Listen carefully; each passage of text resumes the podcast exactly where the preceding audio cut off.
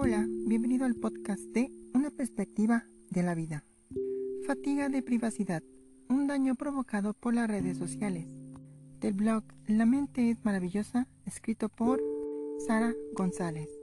La fatiga de privacidad se ha convertido en un fenómeno prácticamente universal, al menos tanto como la tecnología. La identidad y la intimidad son conceptos cada vez más difíciles de gestionar. Existe un mundo aparte en Internet que a pesar de apariencia individual, interactúa con la vida real, difuminando los límites entre lo propio y lo colectivo, un hecho que puede producir la llamada fatiga de privacidad.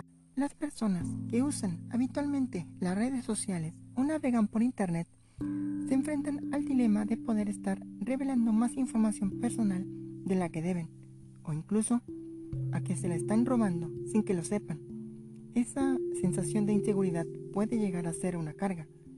Un grupo de psicólogos han profundizado en esta cuestión para darle forma al concepto de la fatiga de privacidad. No te lo pierdas. ¿Qué es la fatiga de privacidad? La fatiga de privacidad es una sensación de cansancio relacionada con la creencia de que no existe una manera eficaz de gestionar su información personal en Internet. La persona siente que está expuesta a los riesgos derivados de navegar por la red y usar las redes sociales. Este síndrome se está constituyendo como una nueva alteración psicológica debido a su incidencia, pero aún no está recogida en ningún manual de evaluación y diagnóstico. Este fenómeno ha sido estudiado por psicólogos del Instituto Nacional de Ciencia y Tecnología de Ulsan, en Corea del Sur. Los investigadores advirtieron que un gran número de usuarios experimentaban síntomas similares a los de la fatiga psicológica derivada de contextos en Internet en los que la privacidad no está muy clara.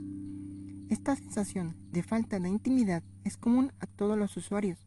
No obstante, algunas personas están más preocupadas por no compartir información personal y dedican mucho tiempo a leer las condiciones que la mayoría de los usuarios acepta de manera inmediata. Síntomas de la fatiga de privacidad. No tener claro si es inofensivo publicar una foto concreta, enfrentarse a una decisión sobre las cookies en cada página en la que se entra, elegir un buen antivirus y anti-malware y muchas otras decisiones son constantes de la vida diaria. Esto puede producir lo siguiente. Sensación de cansancio psicológico. Normalmente tiene que ver con la falta de habilidades y recursos de la persona para gestionar su información personal en la red. Indefensión aprendida. El usuario, ya saturado de tratar de proteger su privacidad, acaba por bajar la guardia debido a la frustración, desesperanza o desilusión.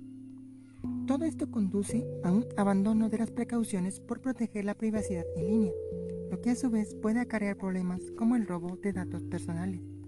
Actualmente no existe un tratamiento específico para la fatiga de privacidad, pero acudir a un profesional será beneficioso para aquellos que sufren de este malestar se establecerán pautas personalizadas de intervención según las necesidades de cada individuo. La difusa línea entre lo privado y lo público.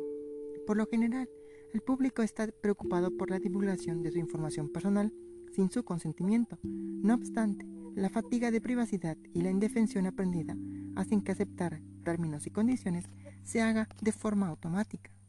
A esto se le conoce como la paradoja de la privacidad.